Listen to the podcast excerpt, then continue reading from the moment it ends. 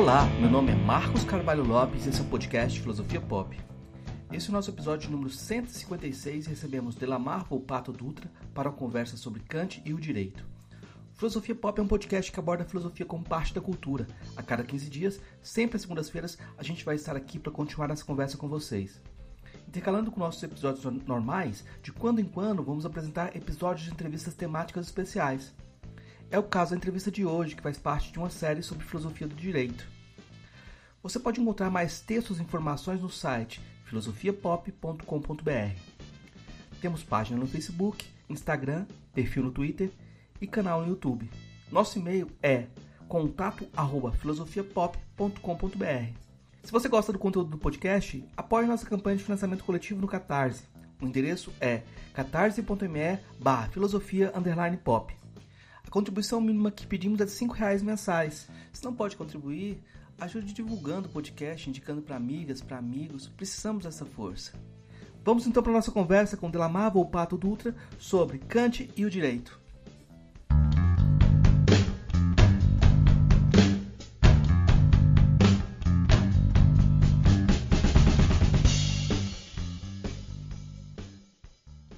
Hoje a gente recebe direto de Florianópolis o professor Delamar José Volpato Dutra. Ele é graduado em Filosofia e em Direito pela Federal de Santa Catarina, doutor em Filosofia pela Federal do Rio Grande do Sul, com estágio de doutorado na Universidade Católica de Louvain, na Bélgica. Fez doutorado, pós-doutorado na Columbia University sobre as relações de Dworkin e Habermas. Tem estudado uh, Kant, Hobbes, Habermas. E nossa conversa hoje é sobre Kant e o direito. Mas eu vou começar perguntando para o professor Delamar quem é Kant. Bom, eu cumprimento né, o público que assiste aí o, o, o podcast do Marcos, né? que eu acho que é um trabalho louvável e importante na filosofia, né? já que é, a filosofia saiu das universidades para as redes e não saiu pela mão dos filósofos, propriamente dito. Né? Então, eu acho que esse é um trabalho meritório importante. Espero que você continue né, com, com isso que você faz, faz muito bem. É, então, Emmanuel Kant ele é um filósofo do século XVIII, ele é um filósofo iluminista, faz parte ali do iluminismo, é um, é um filósofo que, é, portanto, compartilha das luzes da razão, é, mas é também um dos primeiros filósofos críticos das pretensões da razão. É, aliás, seu trabalho principal, né, crítica da razão pura, se define propriamente por essa tarefa, né, digamos assim, de pôr certos limites à filosofia é, em relação à metafísica, principalmente, e isso, claro, gerou depois é, muitos seguidores, né, é, posteriormente, né, nessa questão, nesse trabalho crítico, né. Talvez algo que se deva dizer logo de início também é que é, ele também foi, digamos, é, preso pelas uh, determinações do seu tempo, né? Ainda que uma filosofia possa, né, ser como uma ponta de uma flecha e, e meio que transcender o tempo na qual ela nasce, né? Mas há aquele vaticínio de Hegel de que a filosofia é o tempo elevado ao conceito. Então, não consegue se é, desvencilhar completamente. Então, claro que há trabalhos mostrando que ele é, sofreu de preconceitos, por exemplo, né, de vários tipos e tal. E, e em relação a isso, há tal, duas leituras, né, uma que diz que isso compromete a sua filosofia, é, e outra que diz que, que ela não compromete a sua filosofia propriamente dito, que ela poderia ser, é, digamos, melhorada no sentido de não sofrer né, de, desses problemas próprios do seu tempo. Né? Então, acho que, assim, em resumo, era isso. É um, é um, filósofo importante, né? E eu acho que ele, você faz muito bem em voltar a ele, porque muitas das uh, uh, tradições de estudo atuais, né, têm sua base em Kant, sua referência a Kant, né? É, e, e, talvez eu diga mais uma coisa e conclua, né, com isso, só para ter uma ideia, né? A própria União Europeia, por exemplo, que é um projeto em construção, é, é, encontra sua inspiração no, no, texto de Kant A Paz Perpétua. Né?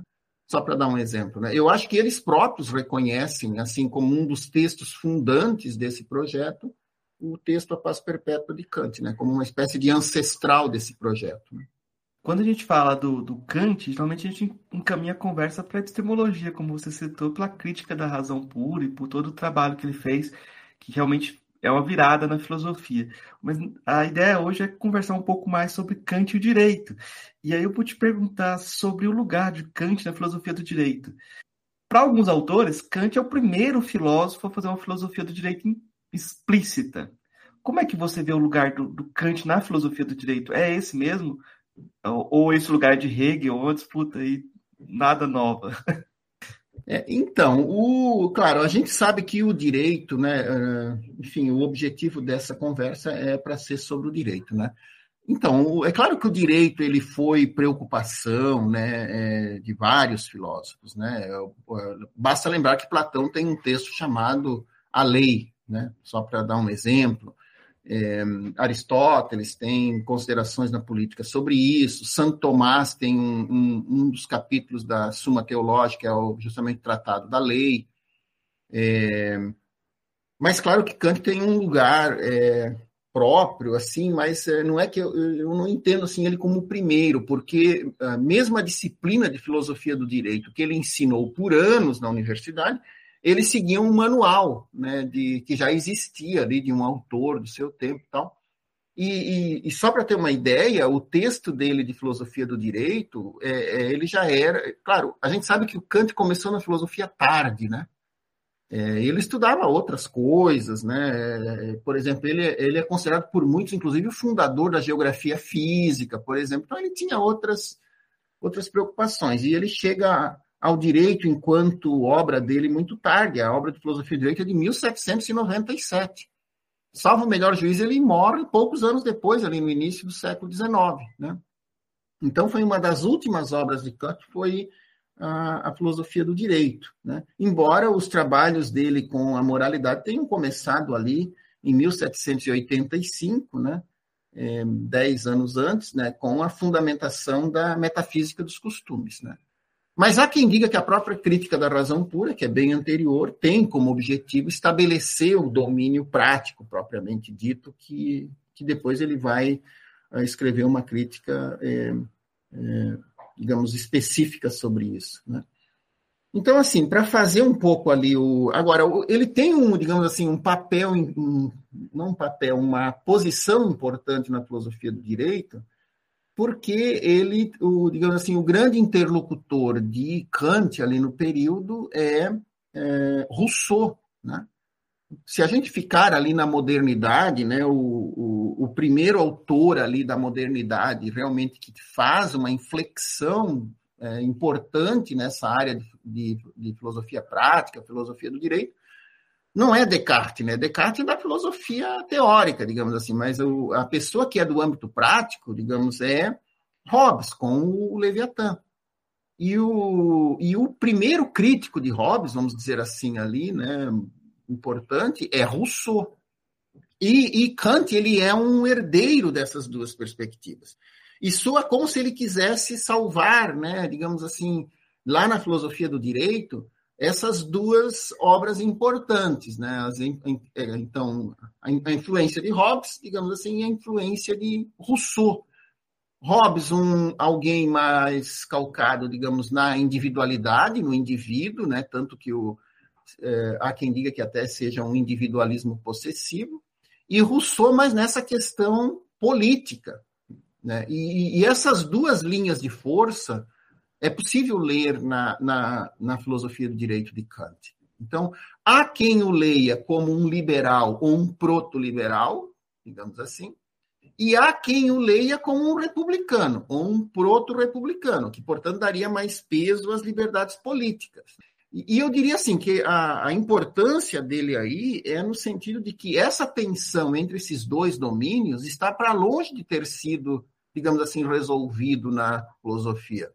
Basta a gente olhar, por exemplo, para o diálogo que houve ali no final do século XX entre Habermas e Rawls, né? para a gente ver que esse ainda é um dos pontos ali, né, de tensão entre eh, como é que a gente equilibra ali as liberdades individuais, as liberdades políticas, né? Então, é, me parece que esse é um é, Kant foi alguém que realmente, né, é, diferentemente de Hobbes, que digamos tinha uma clara preferência pelo individualismo, de Rousseau, que uma clara preferência pelas liberdades políticas, o Kant, assim, tal qual eu leio, ele tentou ficar meio caminho, tentar salvar as duas coisas, né? É, e eu acho que essa é a importância, digamos assim, dessa obra de, da filosofia do direito dele. Abrigar tensões assim gera muita potência também, né? Porque você acaba se colocando no, no centro do palco. Eu acho isso muito interessante também na, na epistemologia. Mas agora voltando para a questão do direito, acho que a gente vai ter que voltar, dar um passo atrás para a moralidade e perguntar sobre como a filosofia do direito se relaciona com a moralidade? É uma pergunta muito complexa, mas. É, então, uma ótima pergunta. Há quem diga que seja a pergunta central da filosofia do direito. Né? Se a gente olhar a tradição ali de uh, Platão, Aristóteles, Santo Tomás, né? Uh, da discussão do direito natural moderno, né? há quem diga que a, moral, a relação moral e direito seja a parte central da filosofia do direito, porque as discussões sobre positivismo, direito natural, está tudo conectado com isso. Tá? Mas no caso específico de Kant, que é o que trata aqui a nossa conversa, né, há duas interpretações sobre essa perspectiva. É, na primeira delas, que é a mais aceita, a mais tradicional, digamos assim, é seguida inclusive pelo Habermas, por exemplo, por autores consagrados como Dworkin e outros na contemporaneidade, o, o direito é uma subclasse das normas morais, digamos. É, então, a moral ela seria composta por um conjunto de normas maior é, do que as normas jurídicas. E, e, as normas jurídicas, digamos, escolheriam um certo âmbito das normas é, morais, que seriam aquelas vocacionadas à externalidade, a ter, é, a, a, a, ter relação com o conteúdo externo, e, é, e vocacionadas a uma determinação mais precisa da ação. É, então, nesta leitura, Kant teria, digamos, escolhido, escolhido não, é, é digamos, é, é entendido o direito como é, uma subclasse das normas morais. Né? Nesse sentido, o direito estaria submetido à moral, e qualquer coisa como a justiça ou a legitimidade do direito só poderia ser explicada pelas normas morais. Então, a moral, nesse sentido, seria anterior, mais importante, fundante do que o direito. O direito seria uma, eh, digamos, uma subclasse, né? um, seria só um epifenômeno da moral, tá? É, em relação àquelas normas morais é, que teriam esses caracteres de serem externas, né? ou de poderem ter externalidade é, e um, terem uma exatidão maior. Né? Essa é uma perspectiva mais aceita, como eu disse, né?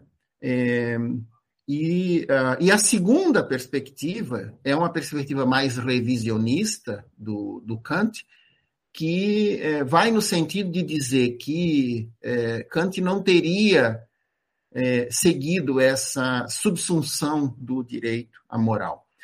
Há até uma, uma leitura de Kant que diz assim que ele começou com esse projeto, que é o projeto tradicional, então, quem lê a doutrina do direito, assim, do início, ele das introduções ali, ele tem a impressão que o projeto de Kant é esse, e de fato era esse, parece, o projeto de Kant. Mas conforme ele foi escrevendo o livro, ele foi se dando conta que, que o direito tinha determinações próprias, que não eram, é, é, digamos, que não, que não dava tão facilmente para dizer que seria uma subclasse das normas morais.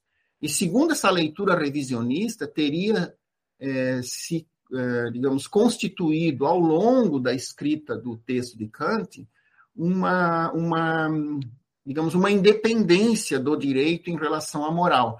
Não, não é assim, digamos, como se fossem domínios completamente separados. A ideia é que são dois domínios práticos que se que têm sobreposições, digamos assim, tem coisas comuns, obviamente, mas isso que é comum não significa que sejam essa comunalidade, digamos assim, do direito da moral, não significa que sejam é, que ela seja gestada pelo mesmo princípio. São seriam dois princípios da razão prática bastante independentes que no seu funcionamento gerariam conteúdos que se sobreporiam, ou seja, seriam praticamente iguais, Mas a moral geraria um âmbito de conteúdos diferente e o direito geraria também conteúdos que são diferentes. Para ter uma ideia, essa, por exemplo, é a, o, a, o Habermas, ele diz que o Kant, por exemplo, submete o direito à moral. Mas o projeto dele, Habermas, é justamente dizer que são dois domínios independentes, por várias razões. São razões sociológicas e razões conceituais. Sociologicamente, nós não podemos hoje dizer que o direito está submetido à moral, né? porque com ali a, a, digamos assim, a racionalização moderna, como mostra Max Weber, o direito seguia um caminho de racionalização própria que o independizou, inclusive, da moral. É, e isso nós entendemos como racionalização. Se a gente tomar um autor como Lenny Strack, por exemplo, que é o constitucionalista lá da Unicinos, ele diz que este é um caminho da modernidade, mas não só isso, é inclusive um ganho cognitivo, por quê? Um ganho institucional, um ganho social, um ganho de racionalidade, porque é, é, nós temos muitas discordâncias morais para dizer que o direito é uma subclasse da, da lei moral. Então, nós precisaríamos, para que essa tese fosse sociologicamente aceita, que nós tivéssemos um grande consenso moral. Mas nós não temos. E há quem diga que o direito, inclusive, ele vem justamente por causa dessas nossas discordâncias. Então, há aí uma questão social, histórica, se a gente quiser dizer, mas há também uma questão conceitual, né? no sentido de que os dois princípios que fundamentam o direito, embora de origem comum na razão prática pura, no caso de Kant, ou no caso de Habermas, no princípio do discurso, eles seriam princípios diferentes. Nós não poderíamos é, misturar esses dois princípios, e muito menos é, por um hierarquicamente superior ao outro, né, que é o caso da interpretação tradicional. Então, essa é uma ótima pergunta, é uma pergunta estrutural, né? E, e é uma, um ótimo caminho de leitura do Kant, com certeza. Né? Continuando nessa pergunta, que eu acho que dificilmente a gente vai sair dela, eu perguntaria sobre o lugar da coação nessa, nessa diferença, então. É, então, o, a coerção ela se tornou um objeto de disputas hoje em dia, na filosofia do direito, principalmente na filosofia de estirpe analítica, iniciada por, é, por Hart. Então, nessa filosofia do direito de estirpe analítica ali, cujo início é na obra de Hart, é, o conceito do direito ali de 1961, é, com fortes influências ali Wittgensteinianas e tal. Então há uma tendência nesses filósofos analíticos, que são muitos agora no século XXI, é, de dizer que a, a coerção não é um elemento essencial para a compreensão do direito. E, agora, esta não é a perspectiva de Kant e não é a perspectiva dos filósofos em geral. Então, haveria sim uma espécie de tensão entre a filosofia do direito dos filósofos e a filosofia do direito mais de quem tem um pé na faculdade de direito que é o caso desses filósofos analíticos, o próprio Hart, inclusive, que era um professor de filosofia do direito na faculdade de direito. Ele não era um professor de filosofia do direito do departamento de filosofia. Os professores, digamos assim, os teóricos é, de estirpe filosófica, nesse sentido, assim, ou seja, que operam no campo da filosofia, para usar essa linguagem, eles tendem a achar que a coerção é essencial ao direito exemplarmente. Hobbes, é esse o caso, né? mas não só se a gente for na tradição anterior também, Hobbes, né? a coerção se torna essencial, o...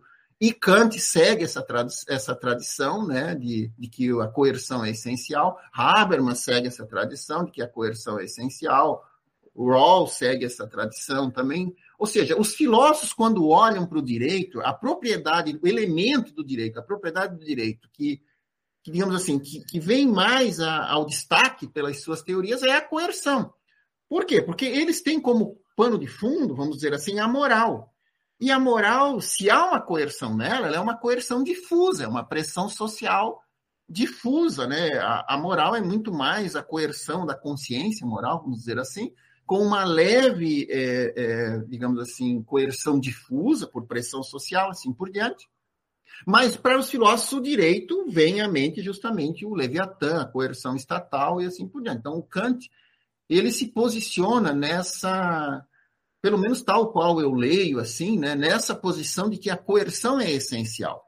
E para estes filósofos para os quais a coerção é essencial, a filosofia do direito tem, digamos assim, a sua importância máxima, justamente porque essa coerção estatal, ela, o uso dela precisa ser justificada. Daí é que é, é, o, é o problema desses filósofos, é o problema de Kant, né? O, um, ali, isso Kant está logo no início da doutrina do direito, né? É assim, parece ser até o problema central de Kant. Como é que eu justifico a coerção? E, e, digamos assim, parece assim que Kant tem que vencer isso para seguir adiante. Tem um parágrafo sobre isso, né? Sobre como a, a coerção é justificada. E depois, então, ele segue. Bom, agora a coerção está justificada, então eu posso seguir com a minha filosofia do direito. Né? É, então, eu acho que essa seria uma introdução a essa temática. Tá?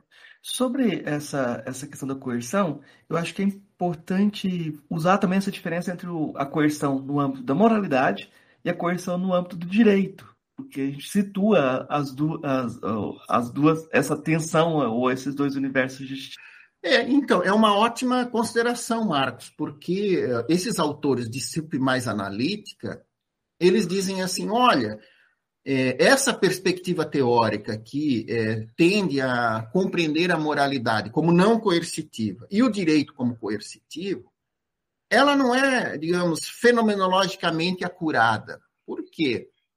Porque a gente não pode desprezar a coerção social, é, digamos que a, a, moralidade de uma sociedade exerce sobre as pessoas. Né? Ainda que ela seja difusa, ela cria sentimentos como vergonha, ressentimento. Então, tem ali uma, uma fenomenologia da moral que, que digamos, é, implica coerção.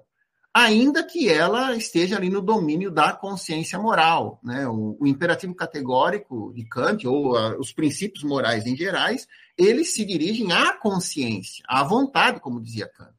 Ela se dirige à vontade. A, a ação, inclusive, se torna um pouco secundária nesse sentido. Né? É, é, tanto que Kant é criticado por ter uma ética da intenção, por exemplo.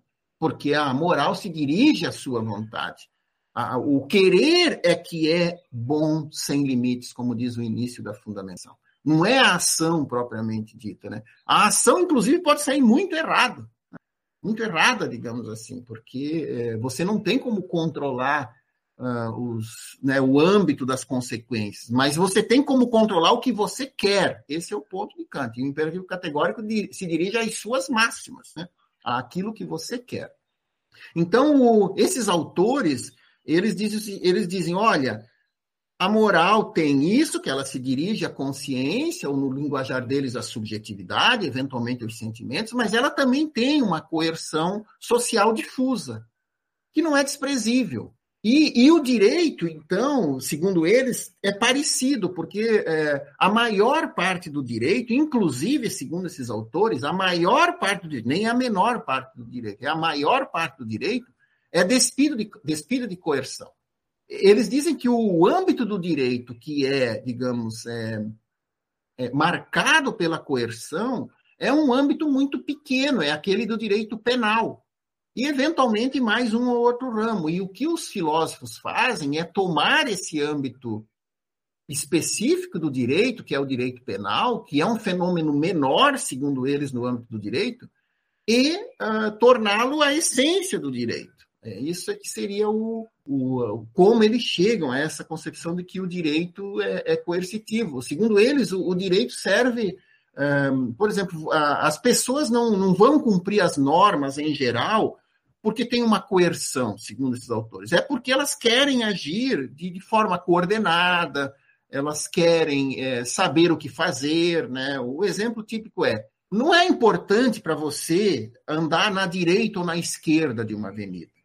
Tanto que você vai para a Inglaterra, se for e você anda no, na esquerda, você diz assim: não, mas alguém tem que me dizer, alguém precisa dizer assim: olha, o correto é andar na direita ou na esquerda. A, a pessoa, ela e, ela. e não precisa, digamos, de uma coerção para ela fazer isso, porque ela tem outros interesses. Por exemplo, neste caso, ela, quer, ela não quer sofrer um acidente, ela quer chegar mais, ela quer ter um trânsito mais rápido, por exemplo. Você imagina um trânsito assim que não houvesse mão. Ele funcionaria, só que ele seria um trânsito de 10 por hora. Você teria que disputar com cada carro se vai para a esquerda ou para a direita. Seria sei lá, tem ruas lá na Índia, por exemplo, que não tem mão, né? Você pode olhar os vídeos ali, então os, é um trânsito muito lento. A cada carro você fica disputando e tal, né? Então, e segundo esses autores, isso seria para todo direito. Por exemplo, é, uh, você tem todo o direito, digamos assim, referente ao casamento no Código Civil. Casar é um direito. Cadê a coerção?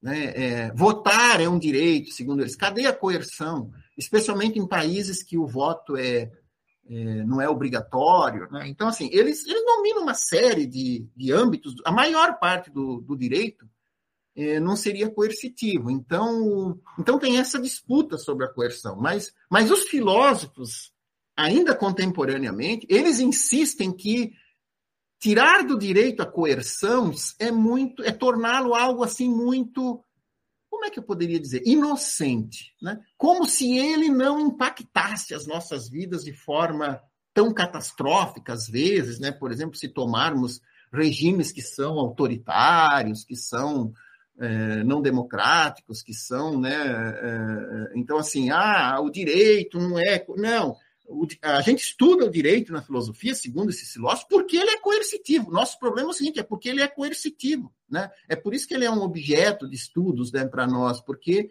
ele é impactante nas nossas vidas, porque ele é coercitivo. Mas você tem essas duas disputas, tá? É, é, digamos assim, no âmbito da filosofia do direito. Um grande grupo, eu diria até majoritário atualmente, que tende a dizer que a coerção não é o ponto central, ainda que exista lá no direito, e os filósofos mais tradicionais ainda insistindo nessa nesse viés, digamos, né, de que o, a coerção seria o essencial para explicar o direito.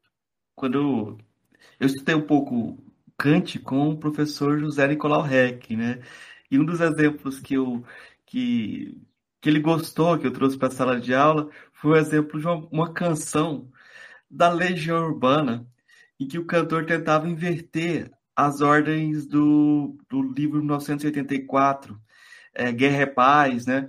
E ele criou uma formulação, disciplina é liberdade. E eu, eu aproximei essa formulação da ideia de que quem estabelece regras para si mesmo é livre para cumpri-las. Então, dá para pensar que disciplina é liberdade em certo sentido. Só que é uma formulação bem ambígua. E essa ambiguidade é marcada, por exemplo, quando Eichmann diz que é kantiano. Como que se houver essa tensão interna a perspectiva kantiana? Então, essa. Porque a Hannah Arendt é que sugere um, né, na leitura dela também lá um pouco isso, né? De que o, algo como o espírito, digamos, se houvesse, se houver um espírito germânico e ele for kantiano, dizer assim, se, se Kant descreveu o seu tempo, seu tempo elevado ao conceito, e esse tempo é como um prussiano pensa, digamos assim, ou é, qualquer coisa de gênero, é, então, isso teria, digamos, é, permitido que houvesse Eichmann, né? Porque ele alega isso, é, mas em que sentido? O Eichmann diz assim, ah, eu cumpri a lei, e é uma obrigação cumprir a lei. É, então, parece assim, e, que o imperativo categórico diz, age de uma maneira tal que a máxima da atuação possa se transformar numa lei universal. Então, aquele que cumpre a lei, digamos, é, cumprir a lei é uma determinação categórica. Mas é claro né, que na, na, leitura que eu faço tem ali uma má interpretação, um mau uso de Kant. Né? É, eu acho assim que ele é um pouco sofístico esse uso, né? tanto por Hannah Arendt como por outros que fizeram essa, essa sugestão, porque é, é, é claro que em Kant não é simplesmente cumprir a lei pela lei, né? porque é, Kant tem justamente toda uma digamos, todo um objeto de estudos que é determinar qual é a lei.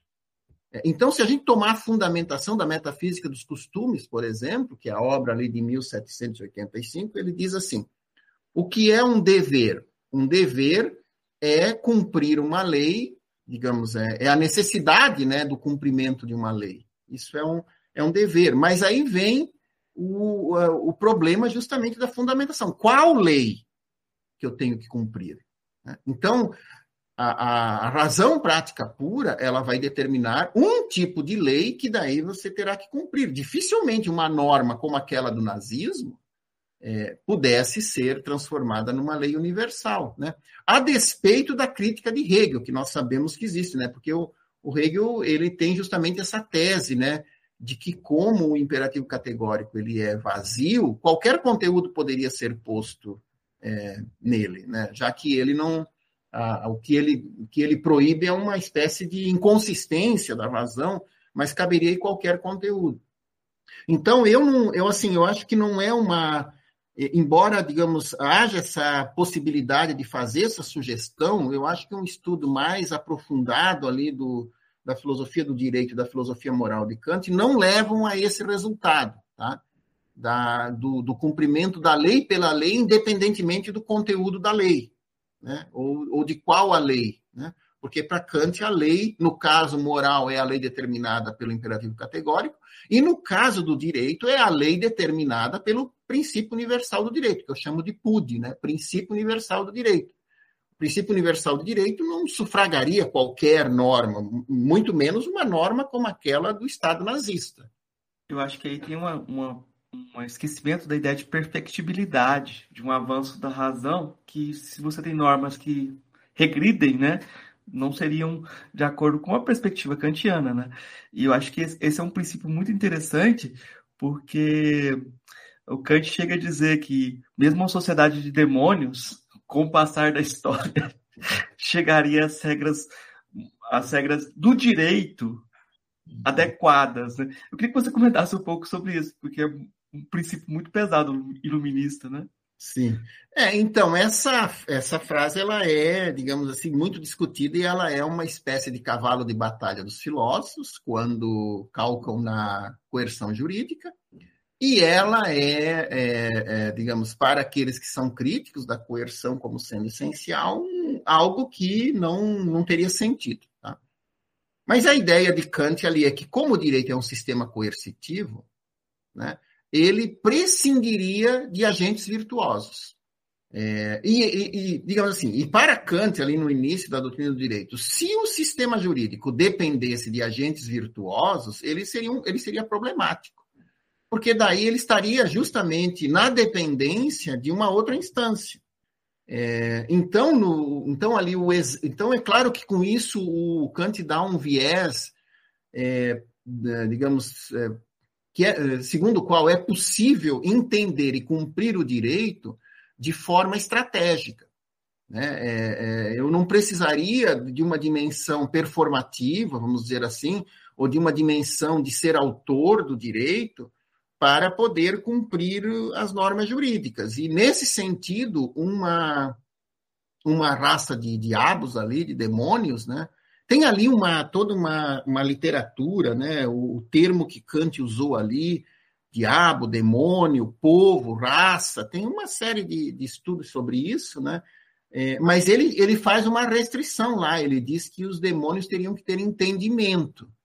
Portanto, eles. E, então, pressupõe que eles. Porque, assim, tem na definição de demônio, há quem diga que é um termo contraditório, porque os demônios eles eh, agiriam pelo mal, simplesmente, e aí eles não teriam nem apego à sua vida como sendo um bem.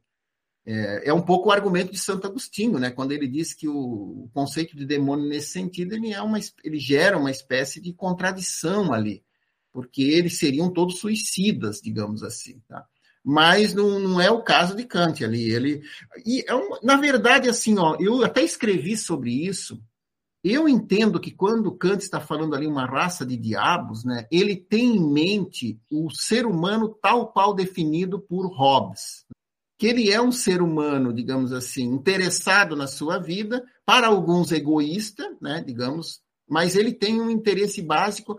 Tem uma tese metafísica por trás, tá? A gente sabe disso, uma tese eventualmente ontológica que diz o seguinte: todo ser, só do fato de ele existir, tem um interesse na sua própria autoconservação. Isso vale tanto para um pote de vidro, para uma mesa, né? tem ali uma força, um, um, digamos assim, qual era o termo que eles usavam? Uma espécie de impulso, né? Um, os ingleses chamam de endeavor, mas é um conatus em, uh, uh, em latim, né? um conatus. Isso, isso, digamos, você tem senão o mundo não se manteria nessa forma. E, e, isso, digamos, quando nós chegamos aos seres vegetais, animais e depois animais humanos, aquele princípio não se dissipa, ele apenas se sofistica com outras determinações, como a inteligência, que calcula, por exemplo. Então, o Kant ali, eu acho que ele, ele pode trazer uma, uma tese ontológica mais profunda, que, que vem de Hobbes, na verdade, porque o Hobbes diz lá, o Hobbes é o que estabelece a tese do conatus, né? que depois é trabalhado por Spinoza, por outros ali, mas ele diz que o, há um esforço na, de manutenção na autoconservação. E o seu corpo, ele faz isso independente do que você intenciona. Basta você dizer assim, né? O, digamos assim, se você pudesse, se o seu corpo não fosse um automatismo próprio, diz Hobbes, você poderia dizer assim: feche os olhos, eu fecho os meus olhos, tudo bem. Agora diga: não vou mais respirar a partir de agora. E, e, e diga assim: vou agora respirar pela última vez. O seu corpo vai respirar. Então, assim, isso é um. Tem ali um conatus, que é a, a, manutenção da sua forma, digamos assim. Isso haveria nos diabos, vamos dizer assim. Então, eles teriam esse princípio da autoconservação. Se eles têm entendimento, eles vão calcular os meios. E é óbvio que eles não vão querer se autodestruir e tal. E isso leva a uma leitura puramente instrumental do direito, que é o que muitos questionam, né? dizendo que é, com isso são possíveis leituras do direito despidos de justiça, de legitimidade, que são muito questionados, porque se o direito é possível até para uma raça de diabos, né? não precisa que os diabos aprovem o direito, não precisa que tenha ali justiça estabelecida para os diabos, né? precisa apenas, digamos, que haja autoconservação. Uma sociedade escravista autoconserva. Esse aqui é o, o ponto aí. É, quando a gente fala de sociedade escravista, a gente tem que pensar no Brasil e tem que pensar, e aí eu vou tocar na ferida que você já chamou atenção, que a, o que o Kant fala sobre os negros é algo abominável. E aí, quando ele fala de seres destituídos de razão, é como ele coloca os negros né, nos escritos dele, e isso não pode ser tomado como uma nota de rodapé somente, porque ele toma todo o cuidado em defender os indígenas da América. Como é que se vê essa questão? Porque tem autores como Emmanuel Ezé, Roberto Bernasconi, que tem tocado essa ferida, né? Como o senhor vê essas raciais em Kant? É, há, acusações, né, digamos assim, é, não, é, não são acusações, são estudos, né, é, muito sérios, dizendo que ele teria até contribuído, digamos, para esse conceito, construção do conceito de raça que, que, que, ao que tudo indica, não, não teria origem nele mesmo, mas na antropologia do seu tempo, esse conceito de raça, né? que, que hoje se questiona, né? de que não há raças diferentes né? entre os humanos, que a, é uma mesma genética, né? então não se poderia falar em raças diferentes. Né? Então há duas leituras aí, né? Uma é, segundo a qual a filosofia dele seria comprometida por essa conceituação, vamos dizer assim, e a outra que a essência da sua filosofia não se alteraria, ela, ela não é apenas, ela exigiria uma aplicação diversa da que ele fez. Né? Então, acho que talvez o exemplo, inclusive de Kant, sejam as mulheres. Né? É, inclusive porque já tinha problemas na intelecção disso, vamos dizer assim. Tá, as mulheres não podiam votar, tá, tudo bem. Mas houve mulheres que foram rainhas, por exemplo. É, e aí elas faziam a lei. Então, como é que não pode eleger e pode emitir né, decretos, normas, né? por exemplo, a rainha da Inglaterra, por exemplo, né, que teve, houve rainhas, mas isso já em Roma, lá também já tinha, não, não houve rainhas propriamente ditas, mas as imperatrizes, por exemplo, tinham um status diferente né, das, das outras mulheres. Então, esse é um problema para a filosofia kantiana, mas que, por exemplo, se nós disséssemos que ela compromete a filosofia de Kant, então nós teríamos que dizer que um conceito como dignidade humana estaria comprometido com o racismo, com o sexismo, e nós teríamos que substituir por, por um outro conceito. E eu não sei se nós pensamos desse modo que, por exemplo, o conceito de dignidade humana ele teria que ser abandonado e substituído por um outro conceito, considerando que Kant é um dos construtores, né? Há quem diga que foi ele que deu a conceituação que nós aceitamos atualmente da dignidade humana como sendo a, aqueles seres que têm valor e não preço. É, bom, então, se, digamos assim, as posições morais específicas dele comprometem a sua filosofia, elas comprometeriam o conceito de dignidade humana. Nós teríamos que daí ter um, operar com um outro conceito. Do mesmo modo, nós diríamos que ela, é, que essas uh, determinações é, atingiriam o imperativo categórico. E aí nós teríamos que então estabelecer um outro princípio moral. Qual seria? O utilitarismo, por exemplo, é, que é a versão concorrente. Então, digamos, o imperativo categórico é racista, nós teríamos que. E aí não. Então, é, o próprio princípio é marcado por essa determinação. Então, no caso da leitura que eu faço, a filosofia dele se desacopla, inclusive por razões, digamos assim, outras que não propriamente filosóficas. Né? Nós todos estamos submetidos a modos de agir e posicionamentos determinados pelo nosso tempo e já com suficiente evidência de que são errados e que nós mantemos. O grande exemplo que eu dou é é, depois das obras de Peter Singer, depois das obras do, uh, uh, do utilitarismo, desde Bentham, que estabeleceu como princípio moral a dor, né, e não a inteligência, a razão, muitos de nós, quantos anos depois? Bentham é contemporâneo de Kant. Comemos carne de bicho. Bom, daqui 100 anos ou 200 anos, alguém vai dizer: Meu Deus, a filosofia que o Delamar escreveu não vale nada porque ele comia carne. E já no tempo dele havia teoria e evidência dizendo que tinha algo muito errado.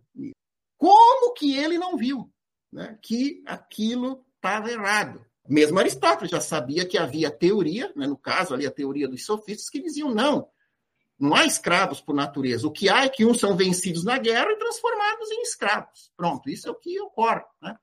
Mas Aristóteles, claro, conclui lá dizendo: é evidente que. Bom, mas ele já sabia. Pronto. Então não é que não houvesse os argumentos. E isso não é só em relação à carne. Nós, estou dizendo assim, nós, hoje, nós, não é? Por exemplo, há quem diga que o capitalismo, daqui a 200, 300 anos, alguém vai dizer como que eles pagavam um salário mínimo para a pessoa trabalhar 25 dias por semana, é, por mês, né? com condições de vida miserável, quando tem pessoas que podem dar um passeiozinho no espaço, em plena pandemia. E eles acham que tudo bem, o sistema é justo, ou, né, ou a maioria acha que está tudo bem, não tem um problema e tal. Não.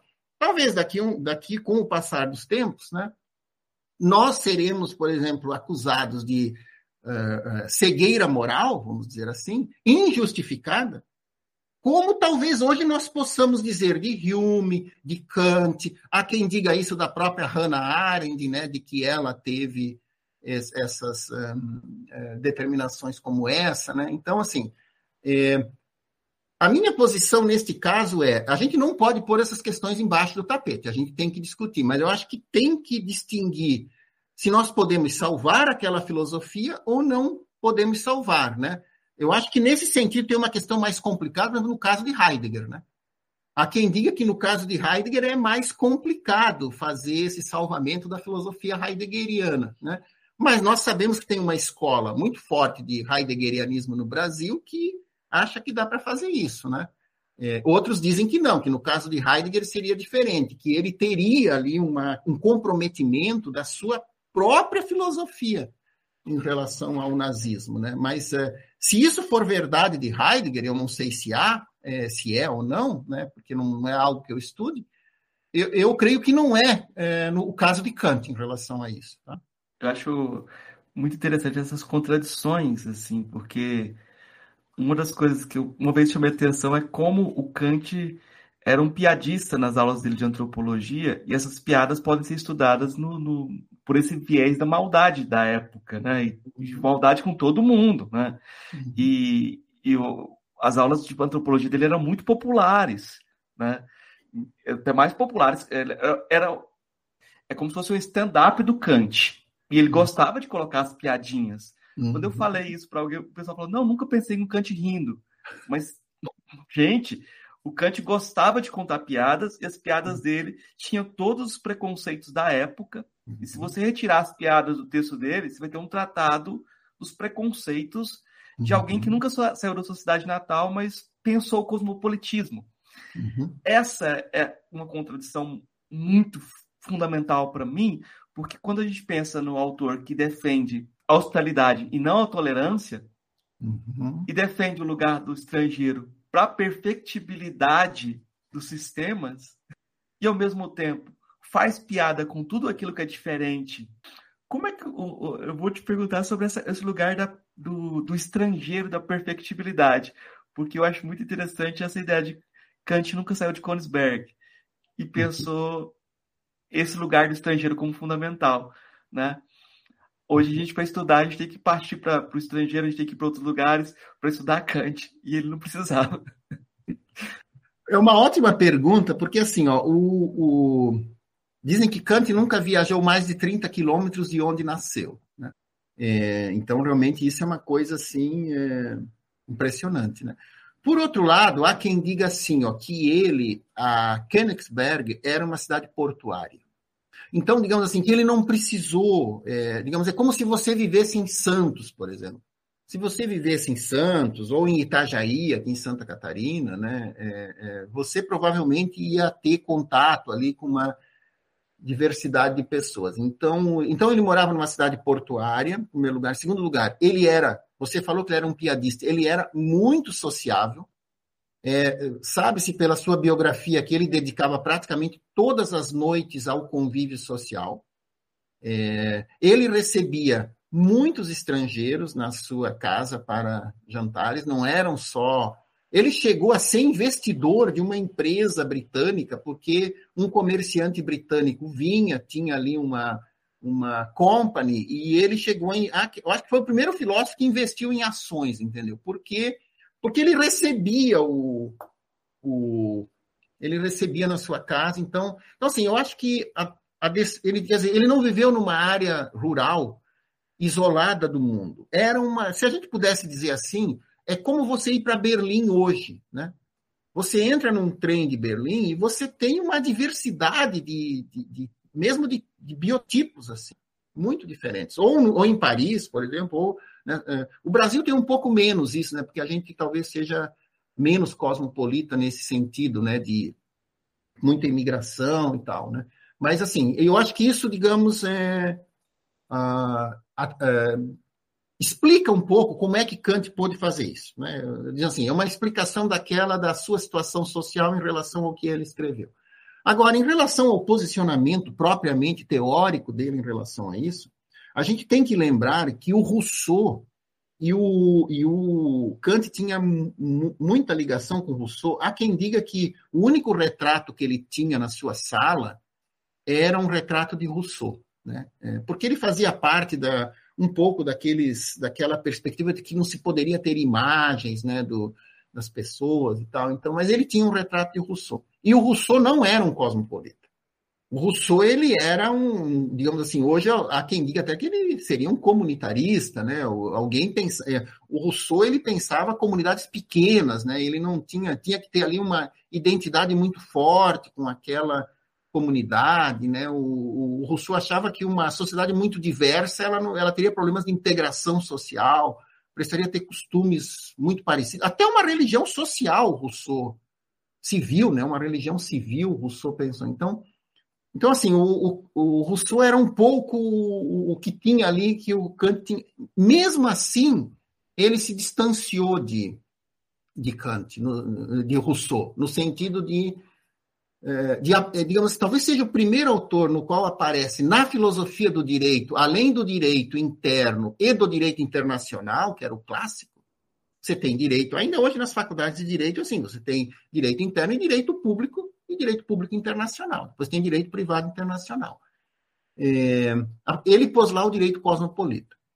E aí, ele, quando ele pôs lá o direito cosmopolita no, na filosofia do direito, então, tem duas leituras aí sobre o, é, é, esse direito cosmopolita, porque você tem razão, ele reduziu o direito cosmopolita ao direito de visita, e não ao direito de é, residência, vamos dizer assim. O direito de residência depende do, dependeria do, do estado para o qual ele vai. Então, como no caso do Brasil hoje, se alguém quiser residir aqui, precisa ter uma autorização. Se ele quiser fazer turismo, também precisa de uma autorização, mas ela é muito mais simplificada e às vezes nem precisa isso. É concedida ali na entrada no aeroporto, mesmo assim. Só que tem duas leituras aí do Kant. Uma de que ele foi muito modesto nisso.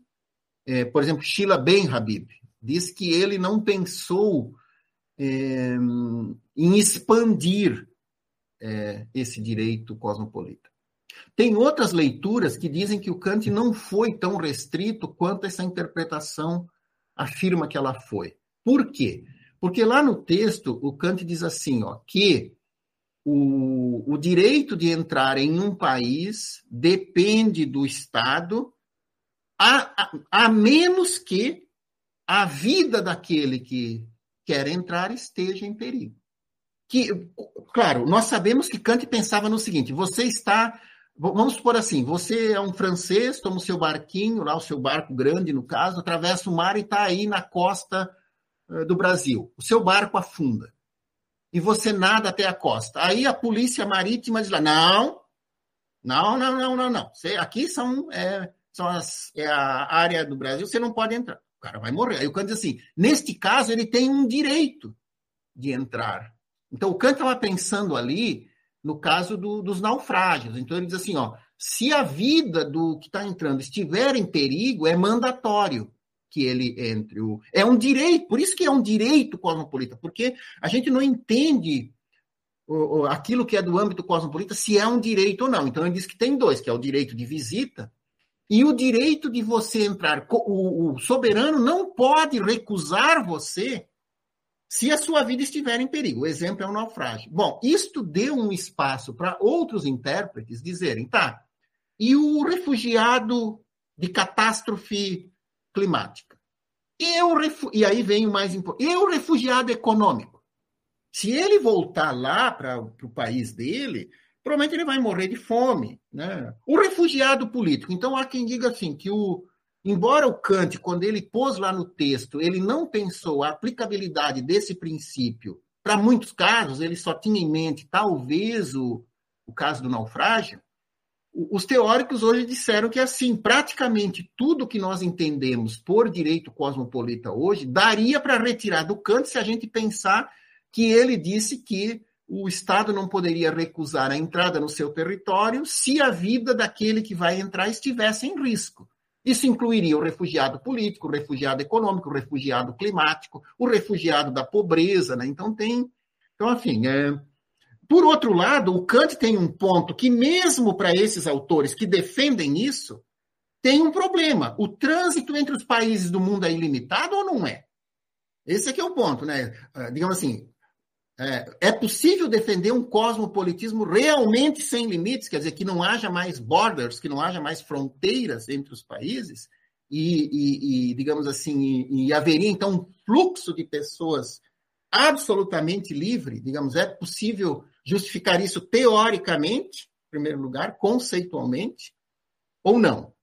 Né? É, é, tá, sendo possível conceitualmente, é possível praticamente justificar, é operacionalizar isso ou não. Então, o, então assim, o, o Kant ele abre para os dois lados, porque ele tentou pensar, claro, ele foi muito mais apegado às fronteiras do que talvez as nossas posições atuais é, sejam. Né? Por outro lado, nós todos, eu acho que teóricos do século XXI, não vamos ao ponto de abolir completamente as fronteiras. Mesmo os teóricos mais cosmopolitas têm restrições a haver um Estado mundial, por exemplo. Então, enfim, acho que seriam essas considerações aí. Tem coisas que são conectadas com que eu vou tentar puxar algumas delas, que são a questão do, de como Kant pensa a propriedade e ajuda aos pobres. Porque você falou que se em caso de, é, de uma dificuldade para subsistência, você teria esse direito. Né? E aí entra em questão como ele pensa a propriedade e como ele pensa essa ajuda uh, aos pobres, né? Então, esse é um assunto né, que entrou assim na, no, no, também no, no radar dos kantianos. Né? Porque, assim, ó, tem os libertários que fazem como se Kant não tivesse posto isso na doutrina do direito, mas está lá na doutrina do direito. Ajuda os pobres. Tá? Então, assim, o, o Kant, nesse sentido, seguindo um pouco Hobbes, diga-se de passagem, ele tem, ele não, né, numa interpretação, ele não segue uma posição como Nozick gostaria que ele seguisse, libertária. Porque tem uma interpretação de Kant libertária. O próprio Nozick diz isso, de que Kant, se, embora o próprio Kant não tenha sido um libertário, segundo Nozick, a filosofia dele seria libertária. Tá? Ele é que não tirou todas as consequências, e aí pelo, por ele ter preconceitos, no caso que nós consideramos bons. Tá? Né? Por exemplo, de que os, tem que ter ajuda aos pobres. Né? Esse seria um digamos assim, um preconceito moral do seu tempo. Errado, vamos dizer assim, né? numa perspectiva libertariana. É um preconceito errado. Né? Nós consideramos bom, mas não seria um preconceito errado, digamos. Por quê que é errado para nós? Porque fere o direito das pessoas. É, mas está lá. Então, assim, ó, o, o, o Kant ele tem aspectos que eu acho que são destacáveis como importantes para nós e aspectos criticáveis. O aspecto criticável para começar com ele, é que esses autores ali do século XVIII, e mesmo antes, como Hobbes, por exemplo, eles não transformam a subsistência, eh, digamos, num direito contra o Estado ou contra outros. Você não tem um direito. O fato de você ter uma necessidade, para esses autores, não lhe dá um direito. Por quê? Porque o direito não é do âmbito da necessidade, o direito é do âmbito da liberdade. Né? Isso está em Hobbes. O que é o direito? É uma liberdade. O que é o direito em Kant? É uma liberdade. E esse é um ponto importante, porque, olha, eu aqui nos últimos anos, nós já convidamos cinco ou seis nomes internacionais que estudam uma fundamentação dos direitos humanos com base nas, nas necessidades. E nenhum deles veio aqui e disse, é isso. Né? Sempre diz, não, olha, dá para fazer, mas tem que fazer essa limitação, tem que pensar quais necessidades, porque não é qualquer necessidade. Você não vai achar que aquele que diz que não viveria sem um champanhe de 300 dólares por mês, não 300 a garrafa não vale, né? Por outro lado, também nós não vamos dar para as pessoas ração como fazemos para cachorros, você né, não pode dar simplesmente ração para as pessoas. Então, assim, tem ali um problema das necessidades básicas. Seja como for, esses autores aí, eles não achavam que do fato de você ter uma necessidade se seguia que você tinha um direito. Então, a pobreza, digamos assim, o atendimento aos pobres, o suprimento das necessidades, não se fundamentava em um direito, que é o que nós tendemos a fazer hoje, nesse sentido, nós, digamos, temos uma percepção diferente, e ela não se funda, então não se fundamentava ali num direito que a pessoa pudesse ter, e muito menos que houvesse uma obrigação do é, do Estado em relação a isso, ou seja, do, do, do governo ou da, do Leviatã, seja lá como a gente diga. Bom, então como é que eles fundamentavam isso? A perspectiva mais aceita é de que eles tinham uma fundamentação puramente estratégica. Que se, isso seria o caso de Hobbes e de Kant. Tá? Então, que eles diriam assim, olha, o raciocínio é estratégico. Uma sociedade empobrecida, ela gera instabilidades de toda ordem a começar por instabilidades políticas, porque quem está na necessidade vai criar contenda, vai criar tumulto, né? É, e gera também, segundo, é, temos que pensar ali na, numa fase das guerras corpo a corpo, gera cidadãos fracos que não podem é, combater numa guerra, defender o Estado. Então, assim, tem, tem uma fundamentação estratégica. Isso está também em Kant. A outra possibilidade, tem várias, tá? Só vou nomear algumas em Kant. Tem autores que dizem que há sete ou oito teorias, tá? Ali. A outra é que é baseado, você tem um dever de ajuda, tá lá fundamentada no imperativo categórico, então seria um dever moral. Você tem um dever moral, não é que isso dê um direito ao outro. Você tem um dever moral de, de ajuda, por exemplo, né? Há outras que dizem que é uma condição da cidadania, que Kant tinha que ser revisado, porque a solução de Kant foi: e a pessoa pobre que não tem posses? Não é cidadão ativo, diz o Kant. Ele não vai fazer a lei. Então muitos dizem: ah, o Kant ele teria que ser corrigido aqui, aí se poderia fundamentar o, o ajuda aos pobres como sendo uma condição da cidadania. Tem muitos que gostam dessa perspectiva política, tá? digamos assim.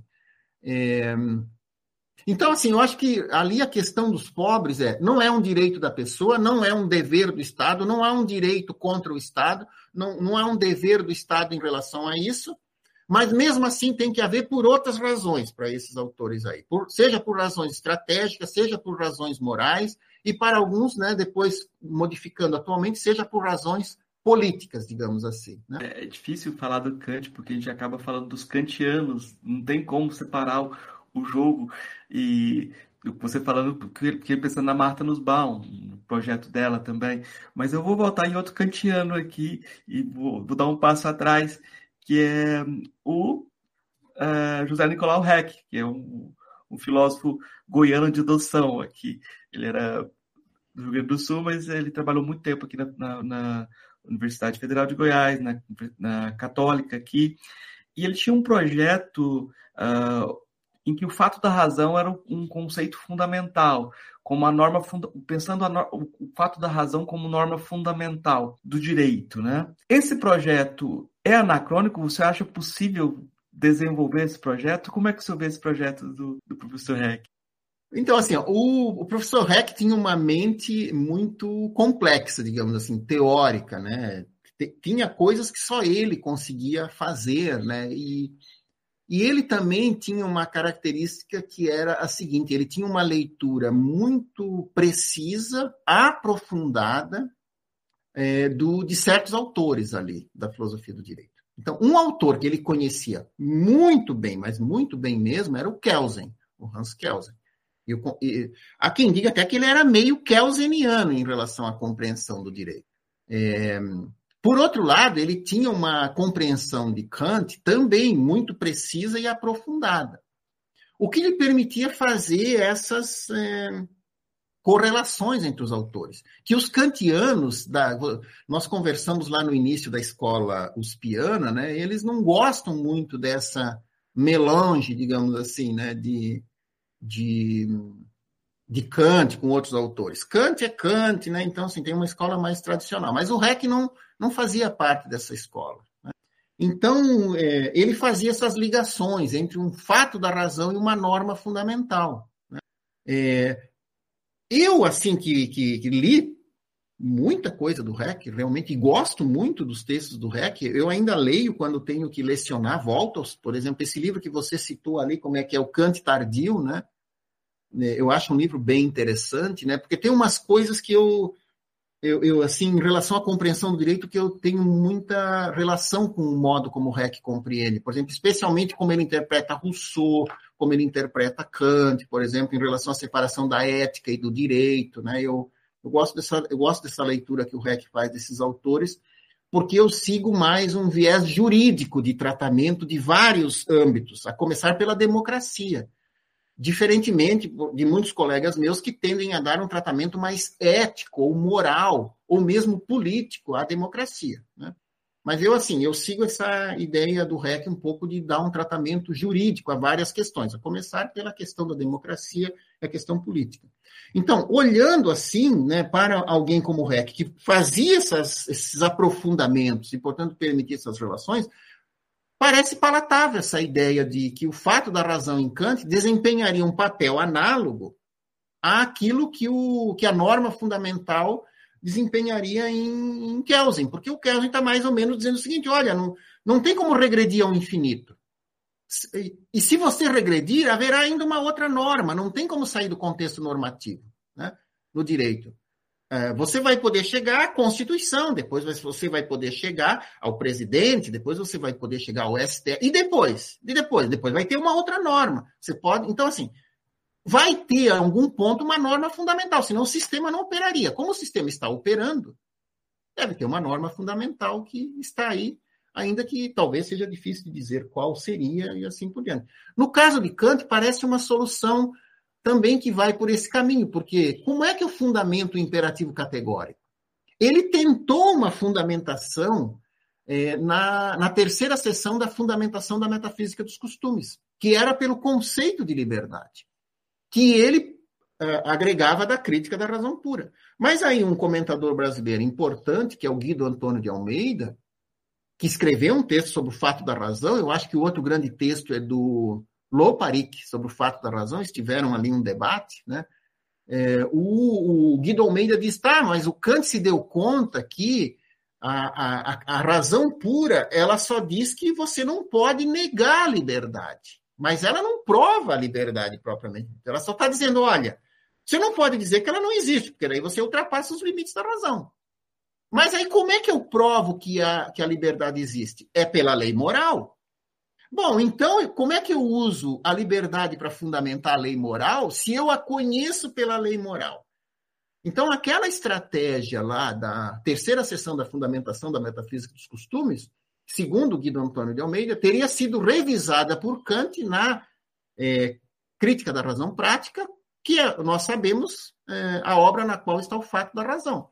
Então, o Kant ele foi por uma outro, um outro viés, disse, olha, mais ou menos qualquer coisa do gênero, contra fatos não há argumentos, você verá a razão como um fato moral, como você vê o céu estrelado fora de si mesmo, ela é inegável. Você verá que a sua razão sempre acusará você de algo que você fez errado, a despeito das melhores desculpas que você possa achar. Ela sempre vai estar operante. O pior fascínora vai saber que o que ele fez está errado, ainda que ele tenha feito, digamos assim. Então, assim, aí você pode dizer que tem uma espécie de lei moral como fato da razão, como há uma norma fundamental como uma espécie de um fato, já que todo sistema é operante, deve haver lá como um fato, uma espécie de fato que não é um fato empírico, porque nós estamos no âmbito da normatividade, especialmente no caso de Kelsen, né? É, então, assim, por isso que o REC dizia, tá, é um fato, mas não, é, não pode ser um fato empírico. Diferentemente de, de, de, por exemplo, de Hart, que não vai ter problema em dizer que é um fato empírico que está ali. Não precisa ser um fato como pensou Kelsen, uma espécie de uma espécie de norma fundamental que então o REC diz é um fato da razão, é um, é um modo como o REC tentou explicar, digamos assim, né? Essa norma fundamental de isso mereceria com certeza um seminário aí, né, Marcos? Essa questão. Não, e é um seminário enorme, porque o debate vai Habermas de um lado e House do outro, porque você deixa de idealizar e tem um consenso sobreposto, como consequência de tomar o fato da razão individualizado, né? E é um, são, tem várias consequências que não precisam ser necessariamente anacrônicas. Elas podem dialogar com outros kantianos e aí você, você pode, de certa forma, engrossar o caldo de uma conversação local, né? uma conversação brasileira. Mas eu vou, eu vou, vou voltar aqui uma pergunta que, que a gente algo que a gente conversou lá no começo, na parte não gravada do nosso diálogo, e perguntar sobre para você sobre a filosofia do direito e faculdade de filosofia, né? O Habermas tem dito que a filosofia do direito migrou para as faculdades de direito, né? Mas eu não sei se isso é bom nem para o direito nem para a filosofia. Né? Como é que você vê essa tensão? Pois é, então, é, houve, eu acho assim, que a filosofia no século XX ela foi deixando, é, muito por influência, eu acho, da filosofia analítica da linguagem, que, que no, no início ali, com o Círculo de Viena, por exemplo, ela teve uma, um viés mais lógico, epistemológico, é, de filosofia da ciência, e, e até de forma metódica, eles é, deixaram de lado o domínio prático. É, há uma narrativa no âmbito da, da, digamos, dessas áreas que foram deixadas de fora, que a obra de que o texto do John Rawls de 1971, Uma Teoria da Justiça, é, é aquele que meio que, é, digamos, é, é, deu é, é, é, um novo estatuto à, à, filosofia política, à ética, à moral, enquanto estudos da filosofia. Que até então isso era um pouco secundário, assim, que houve um predomínio de, das áreas de lógica, de epistemologia, de filosofia da ciência, e que não era nem possível fazer filosofia dessas áreas é, mais tradicionais, como estética, filosofia moral, filosofia do direito, né? Então, então assim, eu, isso teve na, assim, na minha percepção uma espécie de inércia na filosofia a, no, durante o século XX, que foi até o final do século XX, que fez com que não houvesse um interesse dos filósofos por temas ligados à ética, à moral, à filosofia política. Né?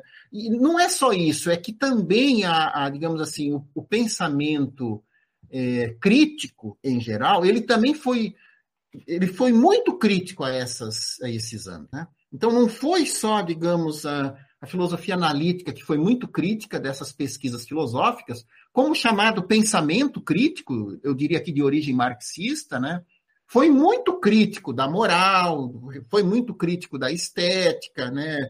como, como, digamos assim, âmbitos que faziam parte do problema, compunham a superestrutura da sociedade e teriam que ser criticadas, digamos assim. Né? Então, isso fez com que os filósofos, é, por muito tempo, deixassem, eu acho, de, enfim, pesquisar, se interessar. Eu digo assim, quando de, deixassem, enfim, não sei 100%, mas assim, de forma predominante, tá? É, de fazer isso. E, e, isso fez com que outras áreas, é, é, digamos, ficassem com esses domínios. O, o, direito é só um exemplar. Aqui, a minha, facu a minha universidade aqui, a Universidade Federal de Santa Catarina é exemplar, né? Nós conversamos lá no início. Num dado momento, a disciplina de filosofia do direito foi mudou o código FIO, alguma coisa, para DIR. Foi para o departamento de direito. E ainda hoje o professor de filosofia do direito está no departamento de direito. O concurso é feito lá e ele, é um, ele não é um professor do departamento de filosofia. Eu, inclusive, recebo alunos da faculdade de Direito que daí estão interessados em como os filósofos veem a filosofia do direito. Todo semestre eu tenho ali, sei lá, quatro ou cinco alunos, né? Nessa disciplina. O, o mais interessante é que quando eu recebo, quando a universidade recebe os intercambistas aqui de Portugal, é, da África, e quando, quando eles vão fazer filosofia do direito, eles se inscrevem na minha disciplina, né? e não naquela da filosofia do direito. Então, mas isso aconteceu também com a educação.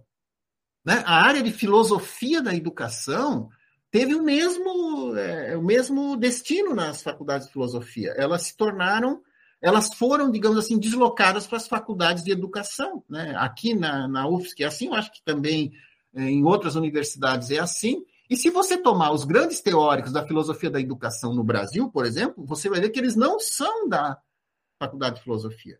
Nós temos aqui uma professora de filosofia da educação. E, e, e, e, até o momento se achava, ah, uma professora chega, porque tem a disciplina lá no currículo, pronto. Não. Agora é que se começa a ver que a educação tem uma dimensão filosófica, e mais que isso, ela é importante socialmente. E aí os departamentos de filosofia começam a dizer, tá, mas a gente tem que ter um grupo que estuda a filosofia da educação, não só uma, um professor lá, uma professora.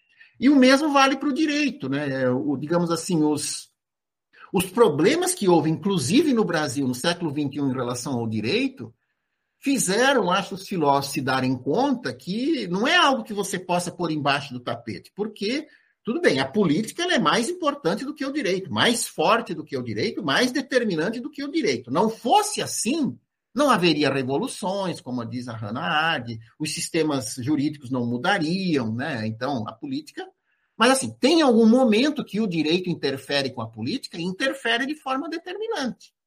É, então, é, é e assim, a estética é a mesma coisa. Muito do domínio de disciplinas de estética, por exemplo, acabaram indo para áreas como comunicação, como é, é, artes, por exemplo, né? e os filósofos perderam um pouco essa dimensão também da estética. Então, a minha, a minha interpretação é que isso hoje está voltando um pouco para o âmbito da filosofia. É, está havendo um interesse nessas áreas que saíram e há filósofos que estão fazendo teses, dissertações que daqui a pouco vão trabalhar com isso. Né? Então, nesse sentido, né, Marcos, eu acho que vale a pena uma menção ao REC. Né? Ele nunca deixou de fazer isso. Né? É, ele nunca deixou de trabalhar com filosofia do direito, no direito, na filosofia. Né? É, ele, ele fazia esse trabalho interdisciplinar, eu acho, e fazia muito bem. Nesse sentido, eu acho ele modelar assim, né? É, e, e, sem descurar um estudo muito também sério de filosofia teórica, né? vamos dizer assim, que ele, ele estudava a crítica da razão pura também, não só a crítica da razão prática, não só a filosofia do direito. Né? eu acho importante destacar e acho importante também relacionar a dimensão sociológica das dificuldades que um horizonte de não diálogo geram, porque você fica preso em espirais de autoexigência que entram no lugar do diálogo. E essas espirais de autoexigência levam o seu trabalho muitas vezes a ser impróprio para o diálogo comum, porque você vai chegar com um trabalho tão é, científico, no, no, no, sentido pesado, que uh, os colegas falam assim, mas a gente não está falando sobre isso. Né? Eu acho que isso é um, uma dificuldade grande que pode acontecer quando você fica isolado em uma área. E eu acho que essa, essa fronteira entre a filosofia e direito, a gente está falando bem, é uma fronteira de emprego. Uhum. E aí, uma fronteira de emprego entre filosofia da educação e filosofia. Né? Uhum. E como tem doutorado em filosofia do direito, tem doutorado em filosofia da educação, a gente está disputando emprego, não é disputando áreas teóricas. Elas podem dialogar, mas fazer esse diálogo é, tem consequências sociológicas, né? Tem uma fronteira aí que é uma disputa é, empírica, né? Mas eu, eu queria fazer uma última questão, vou tentar fazer a última questão, porque é, eu acho que a gente não falou da teleologia do sistema kantiano.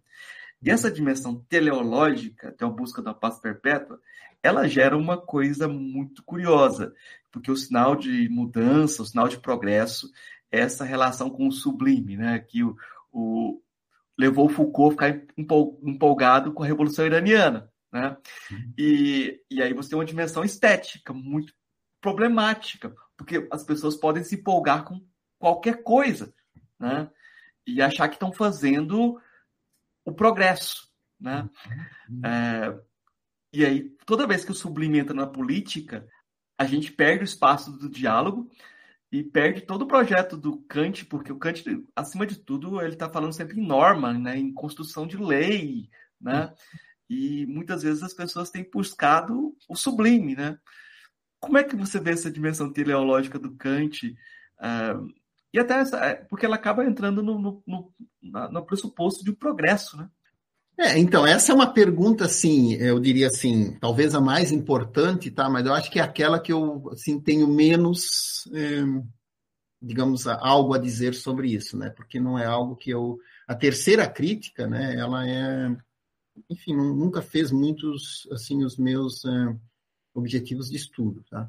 Mas o, essa coisa da teleologia, a gente sabe, né, em Kant, ele, ele acabou, na terceira crítica, dando um especial relevo à teleologia. Algo que já tinha na, nas obras anteriores. Basta a gente pensar na filosofia da história, por exemplo, né, que é muito anterior. E como você bem citou, é, na paz perpétua. Então, só que Kant, ele, digamos assim, ele nunca. Isso eu acho que você destacou na sua fala, vou aproveitar isso, né? É, o Kant ele, ele nunca aproveitou da teleologia simplesmente pela teleologia, como se ela fosse é, algo inevitável, vamos dizer assim. Ele sempre tentou algum tipo de explicação da teleologia. Então, na filosofia da história, ele tomou uma certa noção de natureza humana beligerante, para daí dizer que então é, acabaria chegando numa constituição, num, sistema jurídico, né? É, mesma coisa na paz perpétua, né? Ele faz algo semelhante, porque ele diz assim que o que o, o não é só o fato de haver vários estados que concorrem entre si, não. Ele disse lá que os regimes que são republicanos tendem a não fazer guerra. Mas, assim, por uma questão de interesse também. Por quê?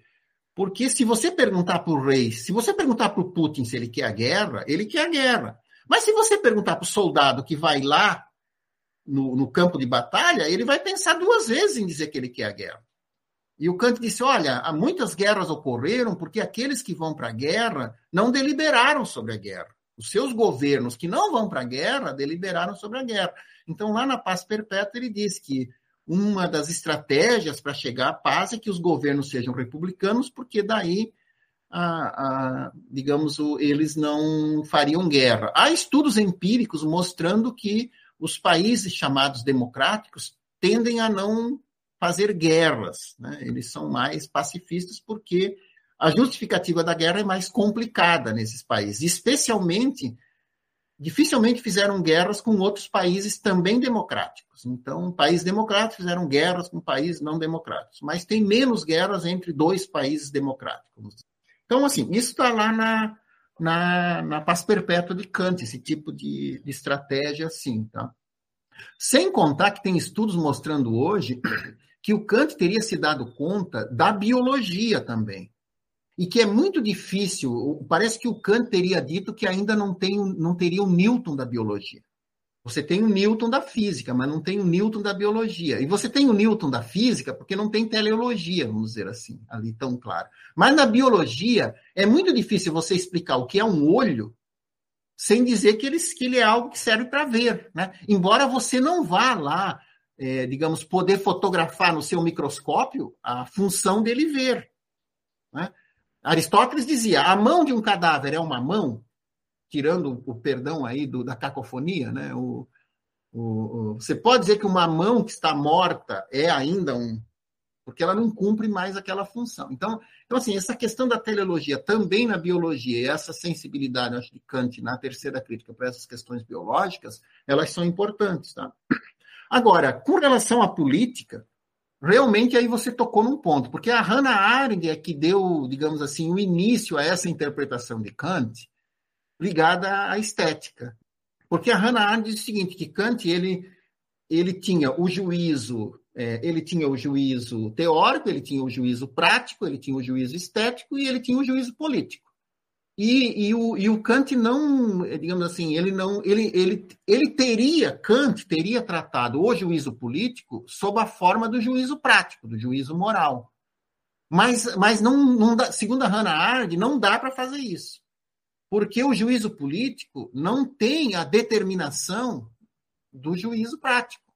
É, o juízo político, ele é, daí a terminologia que ela acha que seria melhor, que em Kant deveria ser um juízo reflexionante, e não um juízo determinante. E, e aí a, a, propositura dela, então, de que a gente interprete a política em Kant a partir do, de uma perspectiva estética, ou seja, reflexionante que abriu, eu acho, um leque de pesquisas para isso que você falou, né? Um, o, o, domínio do entusiasmo, que Kant já havia mencionado em relação à Revolução Francesa, né? Você lembra, o Kant diz, ah, é, o entusiasmo que a Revolução Francesa despertou nas pessoas é um indício de que a humanidade caminha para o melhor, que é o que você pôs ali na sua provocação na pergunta, né? É, é, porque esse entusiasmo. Só que ali o entusiasmo para Kant era algo, um sentimento moral, vamos dizer assim. Mas muitos dizem, e passaram a dizer, bom, então se é um sentimento que veio da política, então nós podemos explicar a política por esse âmbito, como sendo o âmbito um pouco espetacular, um pouco né, do, do sublime, né?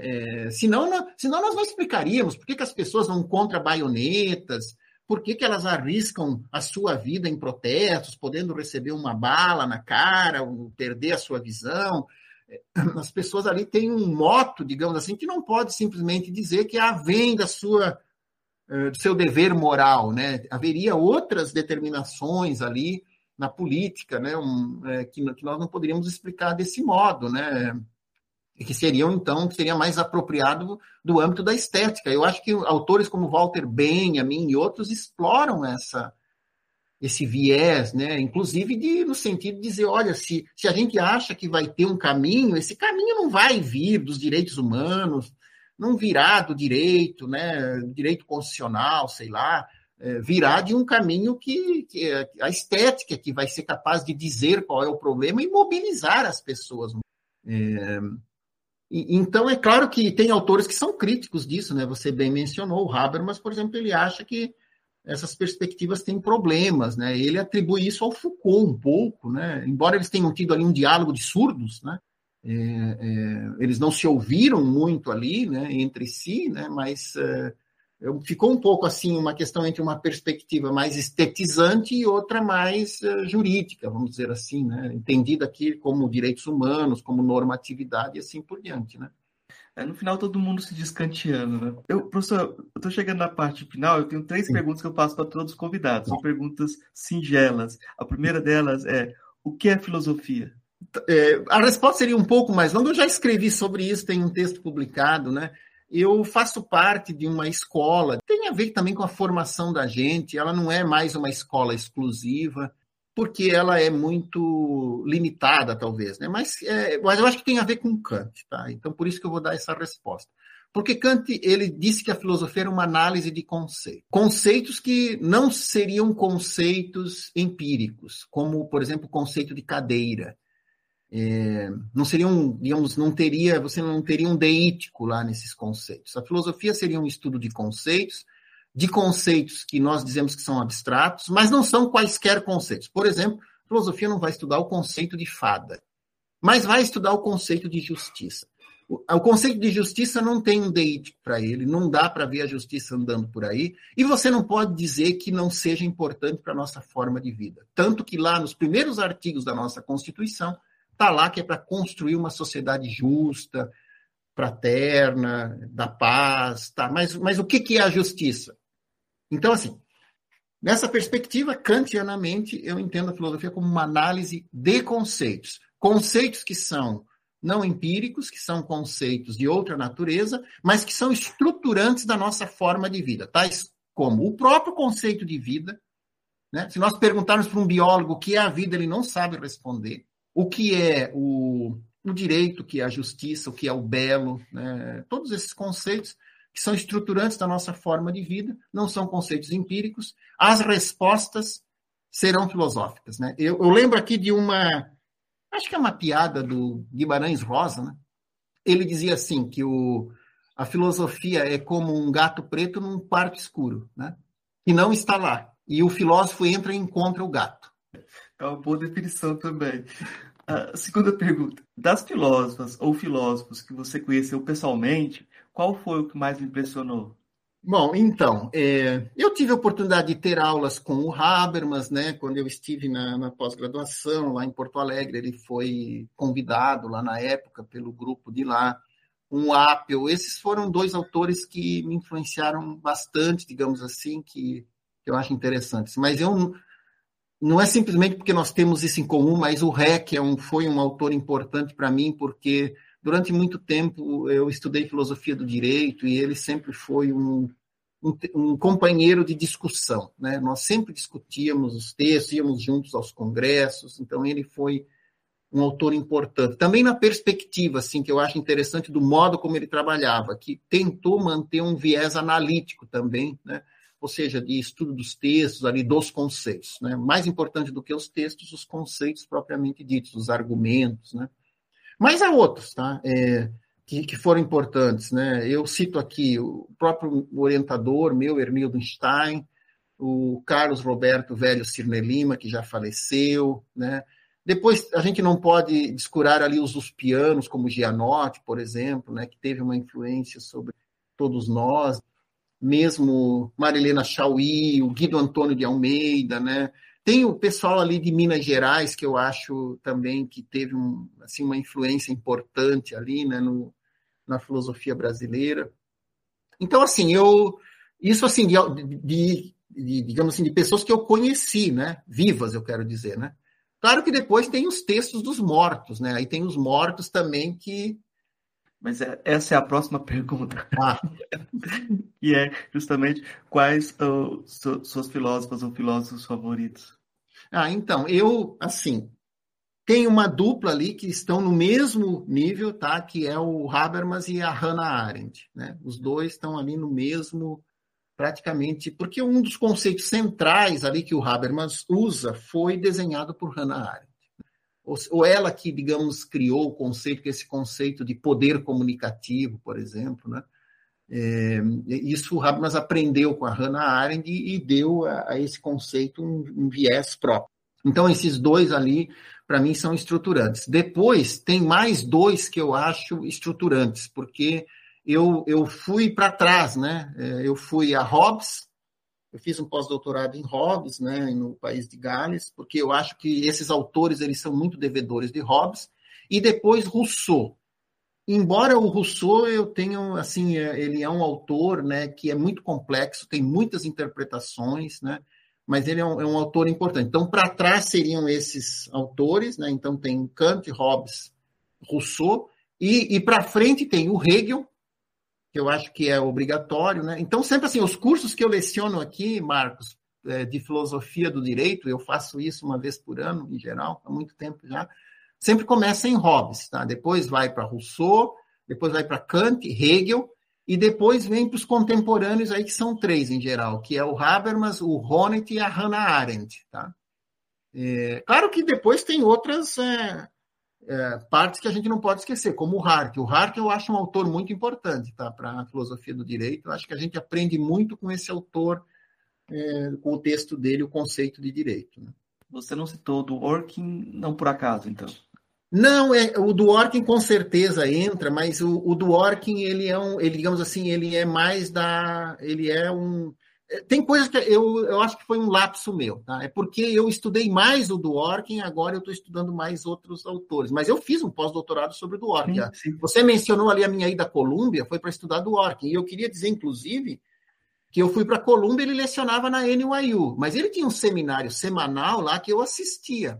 Né? Eu fiquei um ano acompanhando o seminário do Dworkin lá. Então, ele é um autor muito importante, tá? Para essa perspectiva de uma perspectiva mais tradicional de interpretação do direito como sendo submetido à moral. É imprescindível a posição. Professor, eu queria pedir é, indicações, o que o senhor quiser indicar de livros, filmes, música, o que o senhor achar interessante indicar, indicar para os nossos ouvintes. Sim. Então, assim, ó, os livros assim para a filosofia do direito, eu acho que o Leviatã de Hobbes é importante, o a doutrina do direito de Kant é importante. Eu gosto do texto contra Hobbes, do Kant também, que está lá no Teoria e Prática. O, o contrato social do Rousseau. É, a filosofia do direito de Hegel. O, o faticidade e validade do Habermas. Né? O, levando os direitos a sério de Dworkin. Um, uh, os textos da Hannah Arendt, por exemplo, sobre a revolução, eu acho que são esses são textos importantes. Assim, o Hart, o conceito de direito. Um filme que eu acho assim imprescindível também é o Separados Mais Iguais. É um filme mais antigo, mas ele, ele é o, o que ele é o, o, filme que trata do, do, do, do lá do, da decisão de 1954 nos Estados Unidos, tá? É, então acho que esse é um filme interessante, né, para assim de para a área de filosofia do direito, separados mais iguais, porque mostra ali a argumentação e a política interconectados, né? É, então, como filme, eu assim, esse é um. Geralmente eu uso também nas minhas aulas esse filme, assim, né? Então, assim, não, era mais ou menos isso, eu acho, assim, né? Literatura, claro, a literatura tem textos que são essenciais, né? Eu acho que o, o né, por exemplo, o texto de Antígona, o Mercador de Veneza, do Shakespeare, que tem aquela história do, da, do contrato estrito. Então, a literatura também tem, né, é, o próprio Guimarães Rosa, que eu falei, né, que é um autor brasileiro ali, que eu contei essa anedota aí do que ele diz que o filósofo procura um gato preto que entra no quarto escuro que não está lá, que ele imaginou que está lá, mas ele entra e encontra o gato preto. Por quê? Porque sempre que você, alguém, que nós formos discutir justiça, você vai ter um conceito de justiça, e ele vai ser filosófico. Aí que está o ponto. Então, isso que o Guimarães Rosa diz, ah, eu detesto filosofia, não gosto de filosofia. Tá, vamos discutir aqui o que é liberdade. Pronto, você virou um filósofo da liberdade, porque afinal não tem física da liberdade, não tem química da liberdade. Né? Tem sociologia da liberdade, mas vai ter um momento que é, você vai entrar numa perspectiva mais abstrata. Eu queria também indicar, é, viu, é, Marcos, para quem quer estudar o Kant, já que esse podcast é sobre o Kant, o livro do Travessone, Acho que você tem, né? É, o livro do Travessone. Esse livro. Kant, o, Kant e o Direito. Kant e o Direito. Ele é publicado pela Mandamentos, tá? E assim, ó, vários autores que eu falei aqui, por exemplo, Joaquim Salgado, que é da UFMG, Juan Bonatini, que já faleceu, é, o Kerstin, que foi um grande intérprete da filosofia do direito alemão, o Pedro Alves, o Marcos Vilas-Check, que tem essa perspectiva revisionista que eu conversei aqui com você, o Paul Geyer, Guido Antônio de Almeida, é, Ricardo Terra, Co, Cristine Korsgaard, Alexandre Travessoni também tem um texto, o Merli, o Valério Roden, né, que faleceu, o Xavier Herrero, o próprio Daniel Pérez, né, é, que é ali da Federal de, da Bahia, né? Assim, para quem quer estudar filosofia do direito de Kant, tá tudo em português é bem completo, vai ter todos os vieses ali, é compreensível para alunos de graduação. Acho que assim é um texto imprescindível. Né? Eu tinha separado aqui para falar justamente e quase que passa o momento. Eu acho que é uma ótima indicação é, para os estudos kantianos. Que ótimo, eu vou, vou atrás. Esse eu não tenho, mas eu vou fazer minhas indicações e eu vou começar pela indicação do, de um livro esgotado, né? Mas é, vai, vai como provocação para o pessoal talvez editar novamente, que é o seu Manual de Filosofia do Direito, que é um livro bem inusitado dentro do mercado de filosofia do direito no Brasil, uhum. porque o pessoal. E aí entra nossas disputas, né?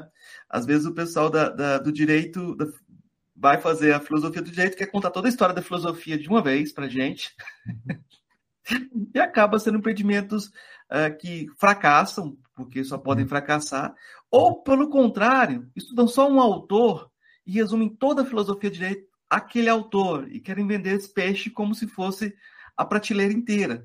Uhum. Então, uh, o seu manual de filosofia do direito vai fora desse jogo aí uhum. e eu acho que deveria ser inspiração para mais trabalhos desse jeito, né? Uhum. Fugindo dessas duas tendências que eu coloquei, porque são uhum. muito comuns. Então, eu espero também não ter, não ter ofendido muita gente, mas provocado, para poder pensar diferente a relação da filosofia com o direito. Uhum. Mas, nesse sentido, eu acho que é interessante lembrar do seu trabalho com Habermas. Você tem um livro sobre Kant e Habermas, tem um livro uh, somente uh, sobre o Habermas, e tem um trabalho de tradutor, né? E tem um livro Kant, uma introdução, uma introdução do Alan Wood, né? Uhum. Que saiu para a Artmed, que eu acho que eu, é uma indicação importante. E eu vou indicar o livro também do professor Heck, da razão prática ao Kant tardio, né? Uhum. Porque eu acho que é um livro que precisa ser está na prateleira de quem quer, quem quer estudar Kant, essa é uma indicação é, importante é, de um autor estranho. Vocês vão ver que é um, um autor que tem uma trajetória muito estranha e tem esse domínio do, do Hobbes, tem o domínio do Rousseau. Ele foi um, primeiro, o primeiro tradutor para o português do Habermas, né? Uhum, uhum. Ah, então, eu acho que é interessante a gente construir, não só por memória, mas para fazer uma coisa que Uh, o Heck gostava de fazer metáforas com cachorros, né? Então, uh, não, não, transformar o, o, autor num cachorro sem dentes. Então, o Kant precisa ter dentes, a gente precisa pensar como ele pode morder, né?